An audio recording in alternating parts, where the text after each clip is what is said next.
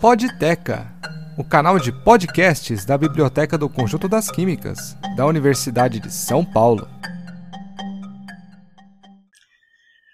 Hoje nós vamos falar de um assunto muito importante para o ensino, mas esquecido por muitos, que é sobre o livro didático. Estamos aqui com o professor titular, professor Paulo Sérgio Santos. Bom dia, professor, tudo bem? Bom dia, tudo bem, obrigado. Qual é a finalidade do livro didático? Olha, essa é uma pergunta fácil de fazer e difícil de responder, porque ela envolve muitos aspectos. Mas, antes de mais nada, vamos particularizar para o livro didático no Brasil, Certo. né, que é o nosso foco principal. Uhum. É, até a década de 40, os anos 1940, 50 talvez, boa parte dos livros didáticos eram traduções, principalmente de livros europeus, franceses, italianos. Né? É, tem algumas exceções, sem dúvida. Não dá para falar em livro didático sem deixar uh, de mencionar alguns campeões. Campeões em todos os sentidos, de vendas, de popularidade, etc. Na área, digamos assim, científica, química, física, matemática, biologia, o grande destaque, que ainda continua sendo editado, chama-se O Homem que Calculava. O, o, nome do autor ele ficou conhecido pelo seu é, pseudônimo Malbataan. Malbataan, homem que calculava. É a matemática explicada de uma maneira extremamente imaginativa, extremamente simples, e isso daí fez com que o, o, o Malbataan, se não me engano, Júlio de Almeida, mais alguma coisa, mas é Malbataan. Se você for numa livraria e pergunta, vocês têm aqui o, o homem que calculava, qual é o autor? Se você falar o nome dele mesmo, fala, não, não temos. Tem que falar Malbataan. Porque ele era também um estudioso uh, da cultura árabe. Por isso que ele adotou esse nome, Malbataan. Muito bem, isso nas suas inúmeras edições, vendeu centenas de milhares, ou ousaria dizer até alguns milhões de, de exemplares. Temos um, um outro exemplo, é, o caso da química, física, biologia. Não, não temos. Nesse, nesse nível não temos. Na proporção não. Nessa proporção não temos. Temos algum outro exemplo de livro didático, ou seja, não estou incluindo nessa história Paulo Coelho. Sim. Que aí a contagem é de milhões, vários milhões. Dizem que é 150 milhões das 40 e tantas línguas. Não. Infelizmente não temos um Paulo Coelho na química ou na física ou na biologia. Não temos. Mas, para fazer justiça, nós temos um docente já falecido há muitos anos, da USP, que escreveu um livro, só que aí do nível universitário, mas não deixa de ser livro didático da mesma maneira, que é o professor Carneiro, da área ICB, enfim, da área biológica, eu não sei exatamente onde ele estava é, ligado aqui dentro da universidade. Ele escreveu um livro chamado Anatomia. Ele reformulou uh, a maneira como era apresentado o assunto na maioria dos livros, ou brasileiros ou estrangeiros, e isso teve tanto sucesso que ele foi traduzido em mais de 12 línguas, se não me engano. E foi campeão de vendas ano após ano, edições após edições. Há uns 20 anos atrás, talvez, por aí. A Biblioteca Central da USP, como é que se chama? A ABCD agora? Isso, era, antigamente era o CIB. CIB, exatamente. O CIB daquela época fez uma exposição dos seus campeões. Campeões, eu quero dizer, de autores da USP que se tornaram muito conhecidos pelos seus livros. Disparado, o professor Carneiro, a Anatomia, estava lá exposta a primeira edição, já toda amarela, numa vitrine, com toda a descrição, quanto que vendeu, quanto que não vendeu, mas vocês vão perceber que eu estou falando de exceções. Malbataan é uma exceção, professor Carneiro, Anatomia, é outra exceção. Não que não tenhamos livros importantes, didáticos, editados por professores ou, da outra, ou de outras instituições. Mas são exceções, continuam sendo exceções. Então, voltando à sua pergunta né, da importância do livro didático, eu diria o seguinte: vamos, para facilitar para mim, concentrar na área de disciplinas científicas. E vamos começar no segundo grau, que na minha época se chamava ginásio. Sim. É isso? é. Ginásio. Então você tinha um livro de ciências. E ali tinha noções de biologia, de física, química, né? para o nível ginasial. Se você pegar os livros dessa época, década dos anos 1940, 50, 60, talvez até um pouco mais, você vai ver o seguinte: é, o número de figuras, diagramas, era pequeno comparativamente com o texto escrito. Era bem nítido isso daí. A cores, nem pensar. A redação era o mais importante. A redação era o mais importante. E muitas vezes, caso de química, física, o número de fórmulas que apareciam era muito grande. E a descrição de fenômenos era um pouco econômica. Isso era o padrão da época, não é que aqui fosse pior, esse era o padrão da época. Tem uma, uma pequena história anedótica que talvez resuma uh, a ideia que eu vou procurar discutir logo depois. É... Bom, isso daqui eu, eu, eu combinei com a Adriana, aqui da Biblioteca das Químicas. Aliás, eu é, devo dizer, não sei se justificadamente ou não, aqui na Biblioteca da Química nós temos um, uma certa sensação de superioridade. Que eu saiba é a única biblioteca que é no plural, das químicas, né? Isso. Não existe das físicas, Não. das matemáticas, não, não. das biologias, também não. Mas o que eu quero dizer é o seguinte: na década de 60, eu não vou arriscar dizer um ano, mas era no começo da década de 60, é, aconteceu um fato muito importante no meio acadêmico brasileiro. Nós tivemos a visita do professor Feynman, um dos físicos que ganhou o prêmio Nobel, mais ainda muito jovem. Né? E o Feynman sempre se caracterizou por ser um sujeito extremamente informal, maneira de se vestir, de falar, enfim, um sujeito extremamente informal. E era muito amigo de um quase prêmio Nobel brasileiro, que é o professor César Lattes em homenagem ao qual existe a plataforma Currículo Lattes, assim por diante. Né? O, o, o César Lattes, os seus vinte e poucos anos, 24, 25 anos, e, trabalhando com raios cósmicos, e já na Inglaterra, na Universidade de Bristol, um físico muito famoso, ele pode-se dizer que foi o descobridor de uma partícula atômica do núcleo chamado meson pi. Isso na época é, é, é, uma coisa importantíssima, que tinha uma previsão teórica, mas ninguém tinha comprovado. Né? O César Lattes, de maneira muito imaginativa, obteve indicações muito fortes da existência dessa partícula uh, elementar não vou saber precisar agora o ano, mas uns 10 anos depois, talvez nem isso, o professor com quem ele estava trabalhando na Inglaterra ganhou o prêmio Nobel e ele não. Ah, que pena. Mas, moralmente, a comunidade o considerava um prêmio Nobel. Ele tinha o mesmo espírito do Feynman, informal. Ele nunca fez doutorado, deixava uma perda de tempo.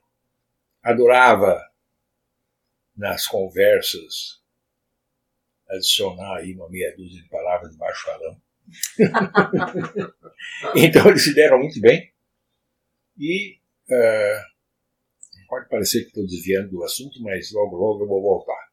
Convidou, César Lattes convidou Richard Feynman para passar um ano sabático no Brasil. Ele falou com muito prazer, é, desde que ele pudesse dar um curso de graduação de física. E para alunos iniciantes, para ah, calouros. Né? Sim. Bom, que é uma surpresa. A primeira coisa que um, quando se convida alguém, pelo amor de Deus, não coloque para dar aula. É, cientista não gosta. não me coloque para dar aula. Bom, nessa época o César Lattes estava no CBPF, né, Centro Brasileiro de Pesquisas Físicas, e na Universidade do Brasil, que hoje é o FRJ. Na época chamava-se Universidade do Brasil, ficava na cidade maravilhosa do Rio de Janeiro, e lá foi o Feynman, que com inglês meio enviesado deu o curso de graduação. Né?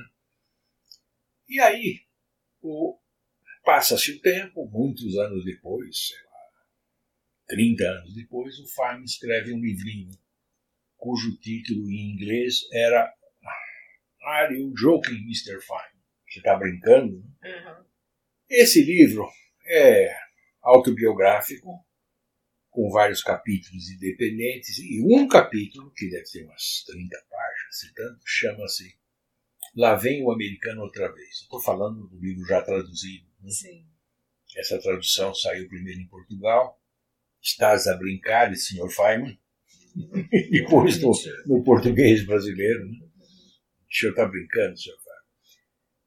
E esse, esse capítulo lá vem o americano outra vez, ele conta a experiência dele no Brasil, focando principalmente no ensino de ciências para iniciantes, vamos chamar assim. Por isso que eu achei interessante falar isso aqui. Sim. Um, para fazer uma ponte com o nosso assunto principal, uma coisa que chama atenção nessa descrição do Feynman, o que, que ele achou, como é ensinada a ciência no Brasil, ele foi um crítico feroz, se a ideia no Brasil é afastar as pessoas da ciência, vocês são o primeiro do mundo. Bom, o que ele quis dizer com isso? Ele relata que num certo dia ele estava precisando comprar caneta, papel, alguma coisa assim, foi numa, numa loja de material didático ali perto e viu que tinha, era época de, de comprar livro didático, começo do, do semestre didático, do ano letivo. Né? E viu uma senhora com um molequinho lá dos 10, 11 anos, ou seja, ginásio, né? Uma pilha de livros que ela já tinha, o vendedor já tinha separado. É a rotina de todo começo. Né? Isso, exatamente. O pai ou a mãe já vendiam o carro para poder comprar o material didático. Aí ele pediu licença, falando inglês com sotaque de gringo, obviamente, a senhora, muito simpática, falou, por favor, né? separou o que era de ciências, né? do ginásio. Do, do, do, do, agradeceu. Ele falou, meu Deus do céu, eu vi lá a parte de física, química. Não tinha uma figura, não tinha um diagrama. Só texto, só texto. Pensativo, pesado, né? Aí ele falou, meu Deus do céu. Aí, numa segunda etapa, ele dando aula agora na universidade, os calouros de engenharia, física, enfim, perguntou para um aluno ali nas primeiras carteiras: Você sabe o que é luz polarizada? Sei, professor. Luz polarizada é uma luz onde o campo elétrico está contido em um único plano, vibrando com a sua frequência perpendicular ao campo magnético. Caramba, nem Harvard eu teria uma resposta assim. Conceitual, né? é, ele falou, você está vendo essa luz que está entrando pela janela? Refletindo aqui no assoalho encerado? E aí a gente enxerga? Sim. Ela é polarizada? Pessoa, como é que eu vou saber? Ué, aplique a sua. Hã? Não, aí eu não sei. Você não sabe o que é polarizada. Você sabe recitar uhum. um texto que te ensinaram. Para professor, se a gente não responde assim, o professor depois corrige errado. Tem que ser assim. Bom, esses dois exemplos de muitos que ele mostra que a maneira de ensinar Era falha. Tanto em sala de aula como no livro didático, era totalmente errada. Você vai afastar as pessoas, você não vai cativar as pessoas. Bom, acaba o ano letivo, o César Lattes. É, olha, os alunos gostaram muito da sua maneira. Você está sendo convidado na formatura, vai ser daqui a algumas semanas, para ser o. Como se chama? Paraninfo. O Paraninfo. Ah, você está doido, eu falo português, tudo atrapalhado. Você vai escrever, eu vou corrigir e você vai ler. Tá certo? Ah, mas tudo bem. Aí chegou a vez dele, fala um, fala o professor é, homenageado, fala um, aí chegou a vez dele. Ele simplesmente jogou no ventilador? Já tem um aqui do lado, jogou no ventilador. Vocês não estão ensinando nada. Vocês estão fazendo um faz de conta, blá, blá, blá, blá, blá. O César Lattes, que estava presente, diz que ia achar um buraco Já se para se enfiar. O último a falar nessa cerimônia era o reitor, que era um historiador famoso, foge o nome agora, mas é um historiador famoso, brasileiro. O reitor vai dar uma descompostura no, no, no farm. Para surpresa de todo mundo, o reitor, depois das palavras de praxe, falou: olha, eu tinha para mim que a universidade brasileira está doente. Depois do que eu escutei o professor Feynman falar, eu vejo que ela está com uma doença terminal. Aquele silêncio. Bom, isso já mostra que produzir um livro didático, seja no nível primário, secundário, universitário, não é uma tarefa fácil. Não é uma tarefa fácil porque você tem que explicar fenômenos. Eu agora vou particularizar por causa da química física. Explicar fenômenos que os alunos já vivenciaram, mas não tiveram oportunidade de interpretar é, corretamente. Você não pode querer demonstrar sua sabedoria, porque não é essa a função do livro. Você quer demonstrar sua sabedoria, escreva um livro para enciclopédia, mas não para um livro didático. Você tem que desafiar o aluno, propondo que ele faça algumas experiências muito simples, muito simples. E mais, o livro didático, depois do texto propriamente dito, ele tem que ter lá uns, vamos dizer, um livro de 250 páginas, padrão, né? Ele tem lá pelo menos uns 20 a 30 páginas, com propostas, perguntas, exercícios, que depois vai ter na parte final a resolução com comentários. Ou seja, o livro didático tem que ser alguma coisa que o aluno tenha prazer de ler. A linguagem tem que ser simples, porém correta, Interativa. As explicações não precisam ser longas, e obviamente isso vai aumentando à medida que vai progredindo, ginasial, colegial, assim por diante. Isso não é uma tarefa fácil de fazer. Para fazer bem feita, mesmo com os recursos computacionais informáticos que facilitaram muito as coisas, facilidade de figuras coloridas, etc. Tudo, apesar disso, é trabalhoso. E aí se pergunta o seguinte: vamos particularizar o caso de um professor universitário. Digamos, particularizando mais ainda, um livro de química, para você fazer alguma coisa bem feita, inovadora, é, que você vê que investiu bem o seu tempo, teve repercussão, mudou algum dos paradigmas. O livro didático também não é só o trabalho científico que procura mudar paradigmas. O livro didático também tem que mudar paradigmas. Mas esse assunto sempre foi explicado dessa maneira. Não quero explicar de outra maneira. Né? Isso toma tempo. Aí você faz o seguinte pergunta: para mim produzir esse livro, eu vou ter que deixar de fazer várias outras coisas. Quantos trabalhos eu vou deixar de publicar? Dez? E daí? E daí que eu não sou valorizado pela universidade. Qual é a valorização? Zero. Agora eu vou dar um contra-exemplo. Também de outra figurinha muito conhecida no meio editorial internacional na área de livro didático universitário. Peter Atkins. A biblioteca aqui tem um número enorme de, de volumes, né, de exemplares, né? Uhum. É, Physical Chemistry, Inorganic Chemistry, General Chemistry. Exatamente.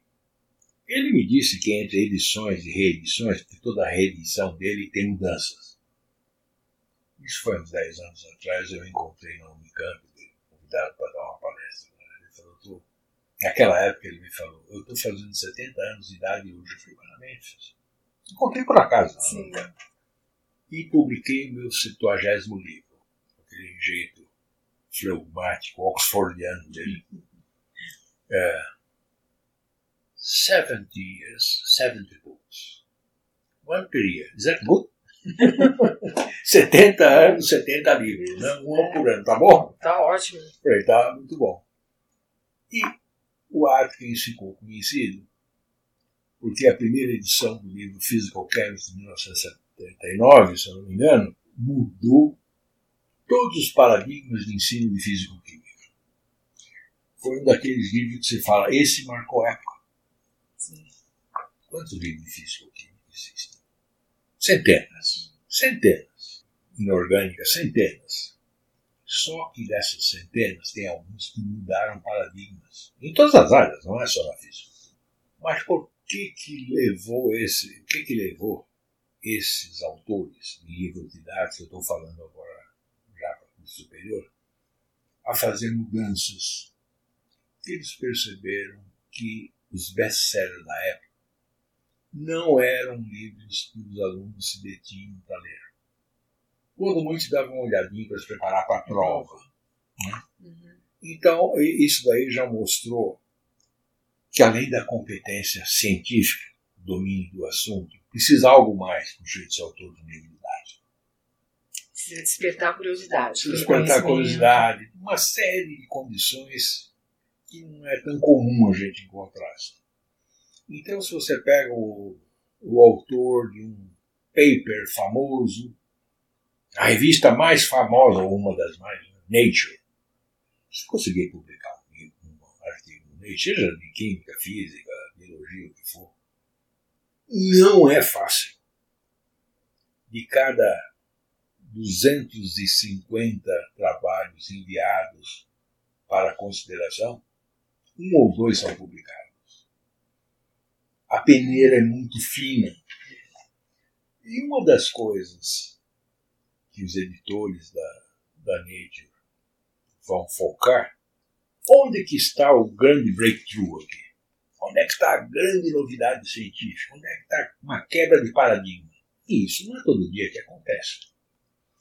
Já no caso do livro didático, você não vai querer mostrar nenhum assunto importantíssimo que foi descoberto na semana passada se você tem capacidade para isso, não publique o livro didático, mande para a Nature. Sim.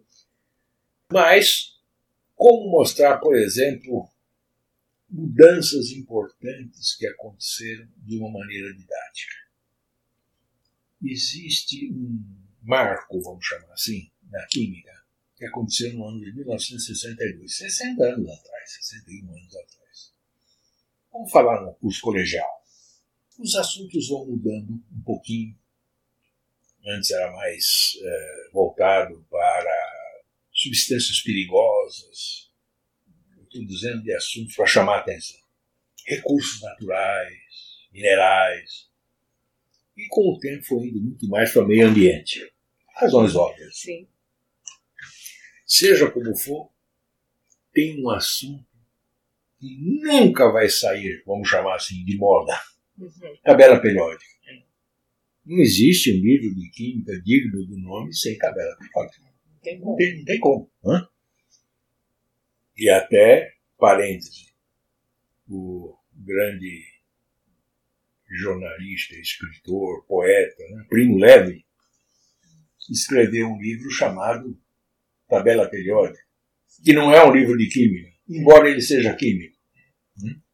falando de coisas muito mais é, existenciais. Né? Muito bem, o que ocorre? Em 1962, um. Antes disso, tabela periódica. Tabela periódica, se você vai para a extrema direita, você tem em colunas, coluna 1, 2, 3, 4, 5, 6, 7, 8. Cada coluna, vários elementos químicos, arranjados de acordo com certos critérios. A extrema direita, a família 8, são os famosos gases nobres, ou gases inertes. Né? Hélio, neônio, criptônio, xenônio, por aí vai. Por que, que eles ficaram assim individualizados como sendo uma classe especial? Pelo fato de serem inertes quimicamente. Não formam nenhum composto com nenhum outro elemento. A reatividade zero. Isso era verdade até o ano de 1962. Quando um químico inglês relativamente jovem, numa universidade inglesa que não era de primeira linha, fez umas experiências muito imaginativas e mostrou, na época, argônio, um gás faz parte dos gases inertes, se combina com flúor. Preparou, caracterizou.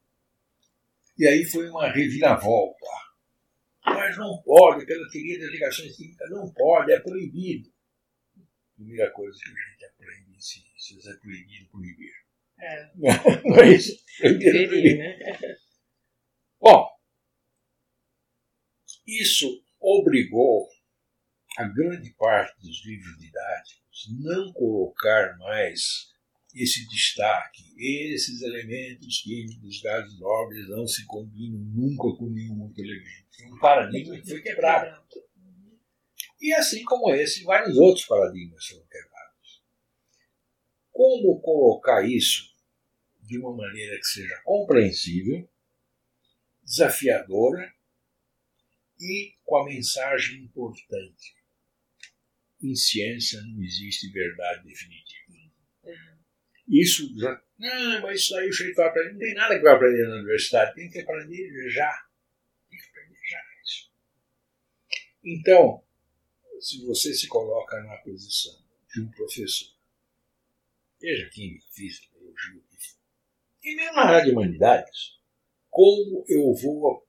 Quais são os assuntos que eu vou apresentar dentro do programa do segundo grau? Em primeiro lugar, o importante não é a quantidade é qualidade.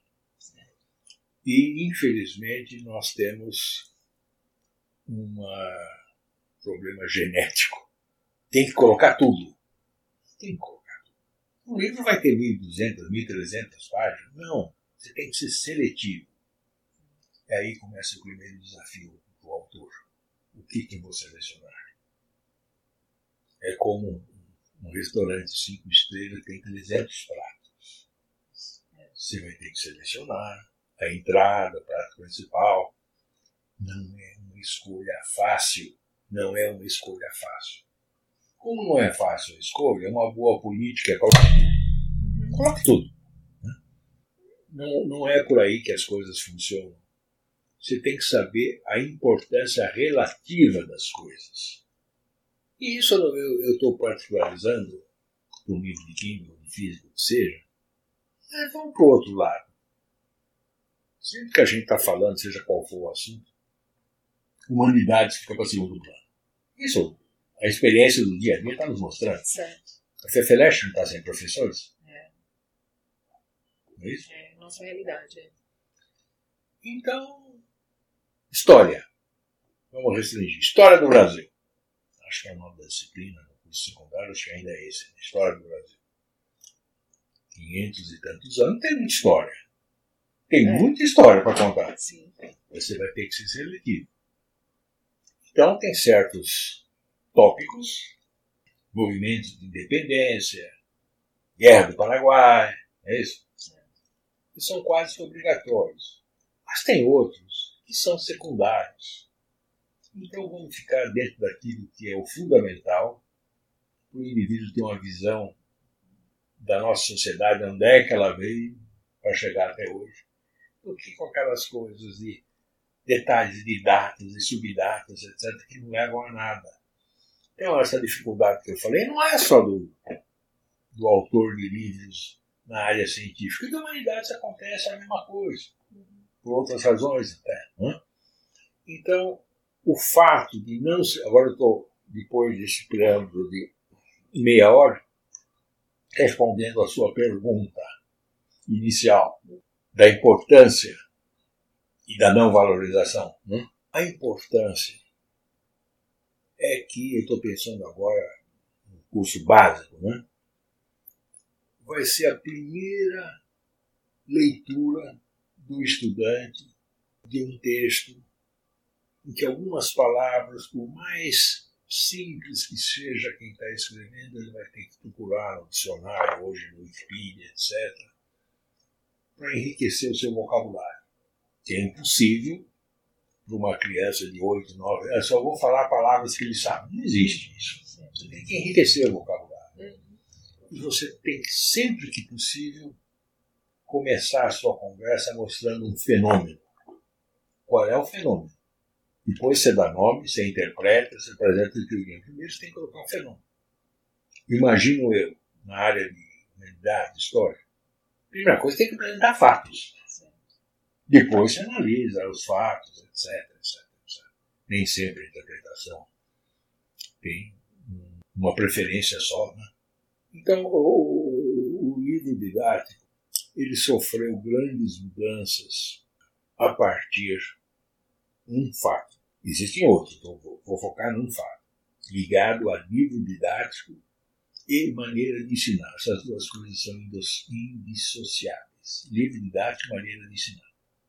1957. O que, que aconteceu de importante? Bom, muitas coisas. Né? Só entrava na enciclopédia e Wikipedia.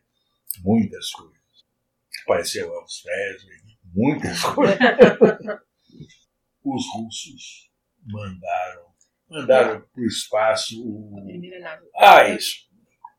O primeiro satélite. É, feito pelo homem, etc. Um avanço gigantesco científico-tecnológico. Gigantesco. 1957 faz muito tempo atrás, né, com a velocidade que acontece as coisas. Isso acendeu a luz vermelha. Está na Guerra Fria. Os Estados Unidos ficou de cabelo convocou lá os maiores especialistas, cientistas, etc. Nós temos condições de fazer isso? Já? Não. Mas tem que ser. Por que não? Aí tinha o pessoal estava antenado no ensino de ciência, o presidente, seja o assessor que fosse. O conhecimento médio e efetivo dos nossos alunos na faixa de, sei lá, 10 a 18 anos é precário. Precário. Nós temos aqui todas as avaliações, já se fazia avaliações desse tipo. Uhum. Matemática precária, física e química precaríssima, biologia também. Mas como? A gente investe tanto dinheiro, temos as melhores universidades, tudo bem. Isso não quer dizer nada. É aqui o resultado. E como que os senhores uh, fazem um diagnóstico? O ensino está tudo errado material didático todo ultrapassado, maneira de ensinar totalmente errada. Aí o que, que acontece? Aparece alguns anos depois, esforço de muita gente de primeiríssima linha, professor das melhores universidades, fizeram task force para mudar isso. Aí apareceu um programa totalmente diferente de química, chamado ChemStudy, um equivalente de física outro de biologia, outro de pelo que eu sei, humanidades continuaram de escanteio. É. As humanidades, pelo jeito, é, continuaram desumanas. É. Bom, isso teve um impacto tremendo. Livros para essa faixa e também para a faixa universitária de Química, Física e Biologia. É uma mudança radical. Radical. Aí você vai ver os autores, é uma equipe com cinco professores de Harvard, três de Columbia, quatro de. as melhores, né? Essas que continuam essas avaliações, como saiu agora a USP, no centro, não sei quanto, estão sempre nas dez primeiras. Foi esse pessoal que fez. Bom, o resultado é que alguns anos depois os americanos chegaram na Lua também. Isso, exatamente. Só que esse esforço envolveu muito dinheiro, as melhores cabeças disponíveis e esses livros, eu falo na área de química, mas eu sei que tem alguma coisa equivalente nas outras áreas, eles eram acompanhados de kits para a gente fazer experiência em casa. E tinha uma conexão disso com o que está no livro. Olha, tiveram que fazer uma reciclagem dos professores secundários e universitários também, senão os caras vão passar vergonha com as perguntas que os alunos iam fazer. Então, o livro didático, uma das funções, se não for a principal, é uma das, despertar no aluno a vontade de fazer perguntas. Essa é a principal. Despertar no aluno, que muitas vezes é o terror do professor. Não é isso? É. Muitas vezes, principalmente aquele que faz perguntas inconvenientes. Né? O professor vai ter que pensar, pensar, pensar, pedir um tempo para responder na outra aula. Então, a função do livro didático deveria ser essa. É, não está sendo. Eu não vou cometer injustiça e dizer todos, mas a grande parte dos livros didáticos, infelizmente, está contaminada com uma coisa chamada exame vestibular. É isso? É. é. Não importa o conhecimento, só importa se você vai entrar na universidade. Exatamente, né? exatamente. Então, o, o que ocorre é o seguinte: na hora que você condiciona o conteúdo e a maneira de apresentar às provas das fulvestres da vida, você tira exatamente aquela característica do livro didático que é fazer com que o aluno saiba formular questões. O livro didático atual, em grande parte, mostra como é que o aluno tem que responder questões e não formular questões. Inverso, né? e responder questões que, em grande parte, são questões artificiais, baseadas num programa que também é artificial, etc. etc. Então, de certa maneira, a gente está numa enrascada, porque com os números eh, muito grandes de candidatos, quando você fala em FUVEST, acho que se fala em 30 mil, alguma coisa dessa ordem, mais até. até mais, uhum. né? E FUVEST é um de inúmeros outros. Então, com, esse, com essa massificação, fica impossível você fazer um exame de ingresso que seja, digamos, intelectualmente mais desejável. Não que não sejam boas questões que tem na FUVEST, eu não vou querer também colocar tudo isso para baixo. Tem que ter provas bem feitas, etc.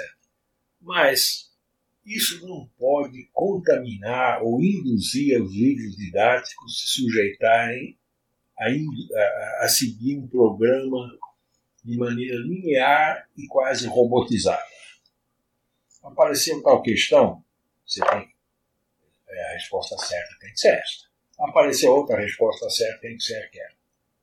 Isso torna as coisas muito difíceis. Como os outros países enfrentaram o problema. O problema não é só no Brasil. Aí a coisa é muito complicada, envolve uma avaliação continuada ao longo de toda a vida escolar do aluno. Nós não temos estrutura para fazer isso não vou decidir a sorte numa roleta. Você pensa bem, exagerando um pouquinho também, que não faz mal, acaba sendo uma roleta. Naquele dia o cara não estava com a cabeça muito boa, estava muito nervoso, seja lá o que for. Agora, se você pega uma história curricular de avaliações feitas ao longo de vários anos, pelo menos durante o curso colegial, não, o sujeito teve um desempenho na média muito bom nisso aqui. Eu vou fazer a minha seleção baseada nisso. pelo menos para você selecionar 10% dos que se candidataram. E aí vamos fazer uma coisa mais personalizada, etc, etc, com provas discursivas e não teste. Né? Mas isso tudo é muito difícil.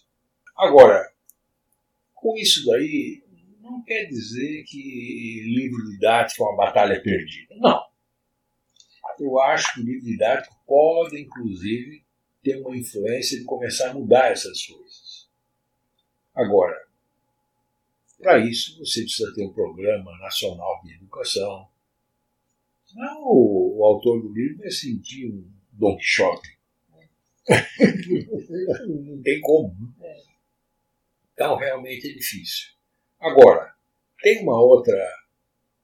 No mercado editorial, tem um outro tipo de livro que não é exatamente um livro didático estrito senso, a ser adotado no curso legal, universitário, etc. Que é um, um texto, por falta de um nome melhor, vamos chamar de divulgação científica. Eu lembro que livros em francês tinha uma coleção chamada Que sais-je? Que eu sei. E aí tinha biologia, química, física, etc escrita por pessoas que tinham enorme habilidade de comunicação, não necessariamente cientistas. Talvez um profissional que está fazendo muita falta, que seria um indivíduo como um jornalista com formação científica razoável. Né? É... Porque muitas pessoas não estão interessadas em fazer uma universidade. Preferem um curso técnico, um curso mais curto, mas teriam assim muito gosto de ter uma cultura científica geral um pouco mais aprofundada. Esse é um nicho importante. O, jornalista que não tem formação concreta nenhuma na área científica, em geral, sabe usar muito bem a linguagem para dizer bobagens. O cientista ou a pessoa da carreira acadêmica que nunca se preocupou em escrever de maneira vamos dizer, mais convidativa, mais sedutora, escreve coisas muito importantes, com muita precisão, que só ele sabe. Também não é por aí. Então, o, o, o livro didático sofre também desse mal. Para você escrever um livro didático, a linguagem é muito importante. Enquanto que um livro estritamente científico, a linguagem não é nada importante é 99% conteúdo. No caso do livro didático, preocupe-se 10% com conteúdo e 90% com a linguagem, a forma de apresentar, a forma gráfica. Enfim, tudo isso daí que você percebe já até na capa. É uma capa de um livro didático, livro, que seja, muito bem bolada, cores, etc. Numa prateleira, a primeira coisa que você vai tirar vai ser esse livro que chama atenção. Né? Então eu digo o seguinte: primeiro, a universidade tem que valorizar mais a habilidade, muito mais. Muito mais. Quais livros didáticos de sucesso a Unesp editou até hoje? A Unesp, desculpa, a EDUSP. A EDUSP editou até hoje. Tem vários, tem. Olha o tamanho dessa universidade. Olha o número de docentes dessa universidade para isso precisa ter incentivo. O sujeito está com um projeto excelente de um nível didático, inclusive para curso secundário. Ah, a universidade vai se meter com curso universitário. Todos os países civilizados isso acontece. em todos os países, né? Qual é o incentivo que esse professor? Vão dar um ano sabático para fazer isso? Não. Segundo, podemos dizer que já é uma tradição. Feira do Livro. Bienal. Bienal. São Paulo começou nos anos 70, no Rio de Janeiro começou nos anos 80.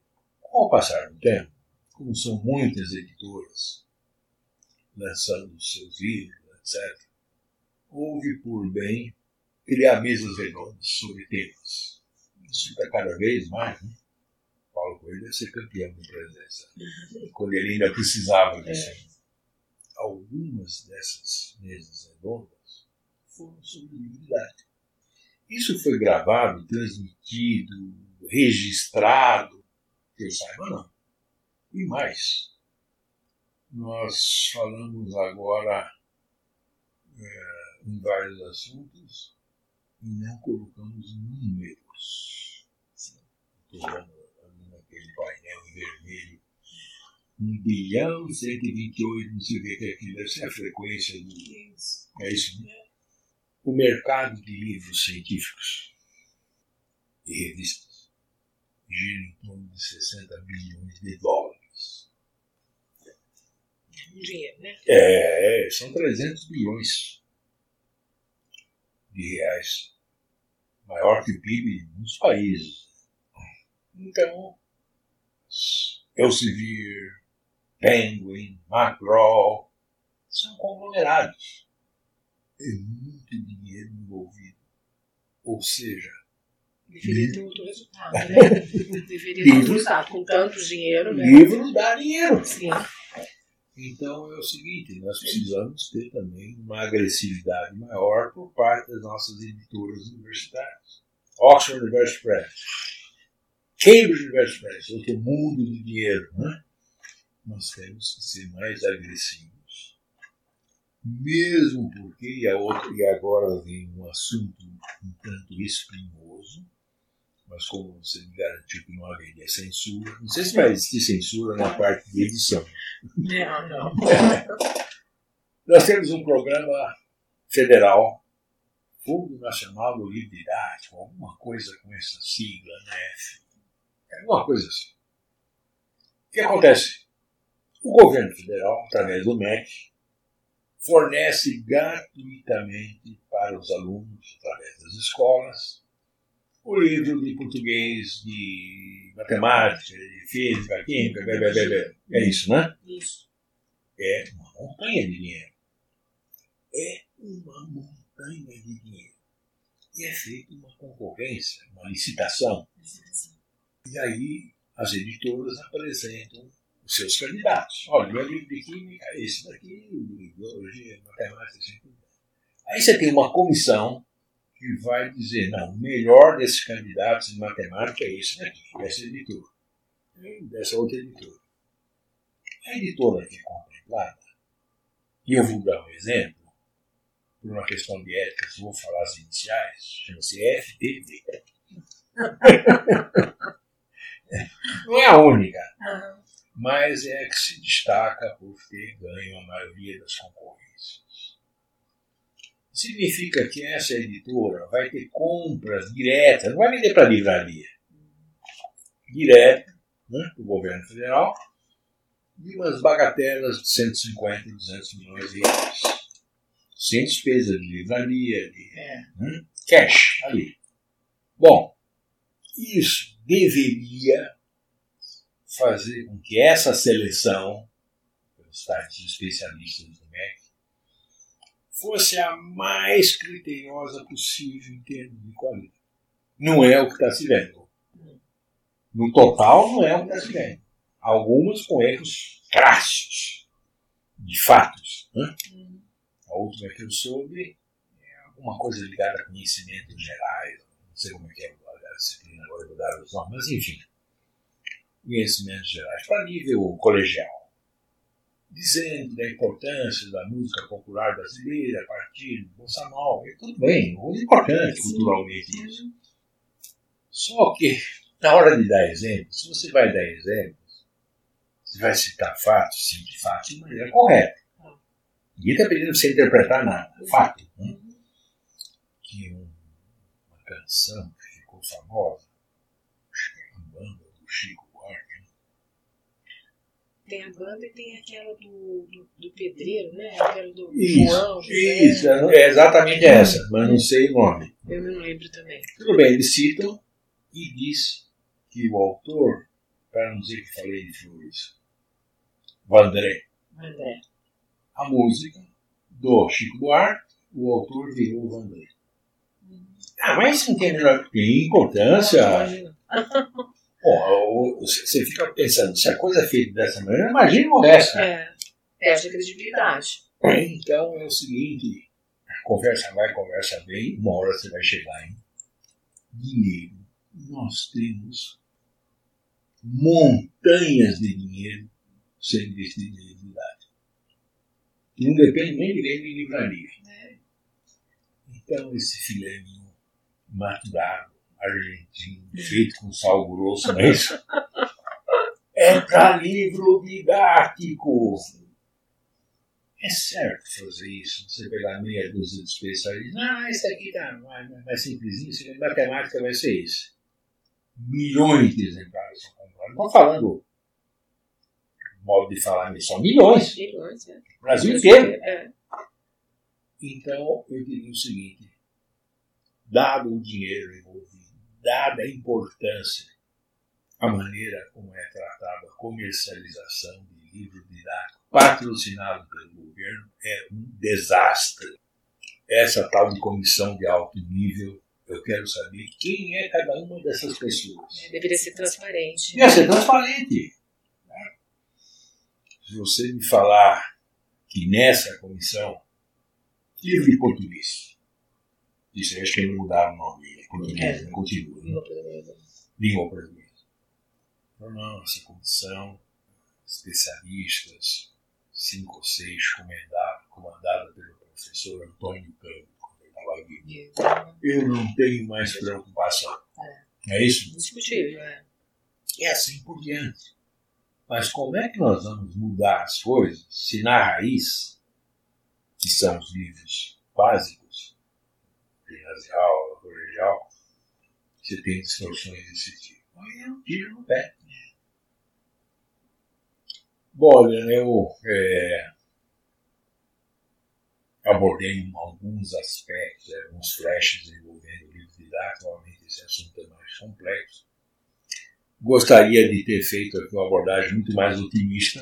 É. Né? Infelizmente ela não é. Né? Não é? As pessoas que porventura fossem, forem, eles vão poder consultar isso? Sim, vai ficar aberto no nosso podcast. É, Para os é, potenciais ouvintes né, e consultores do, do, do podcast aqui da biblioteca. É, depois desse panorama não muito róseo, é, eu vou deixar aqui com a Adriana um, uma caixa com umas duas dezenas de amostras grátis. Como chama aquele antidepressivo? Eu vou ter Isso despeçam para ela, né, se for o caso. Mas acho que hoje não podemos a não ser que você tenha alguma outra coisa que você queira. Não, eu acho que bem suficiente, está bem explorado, bem colocado né, o assunto, a importância né, do livro didático como primeira informação né, do, ok. pessoa, do aluno. Ok, vamos, vamos todos torcer.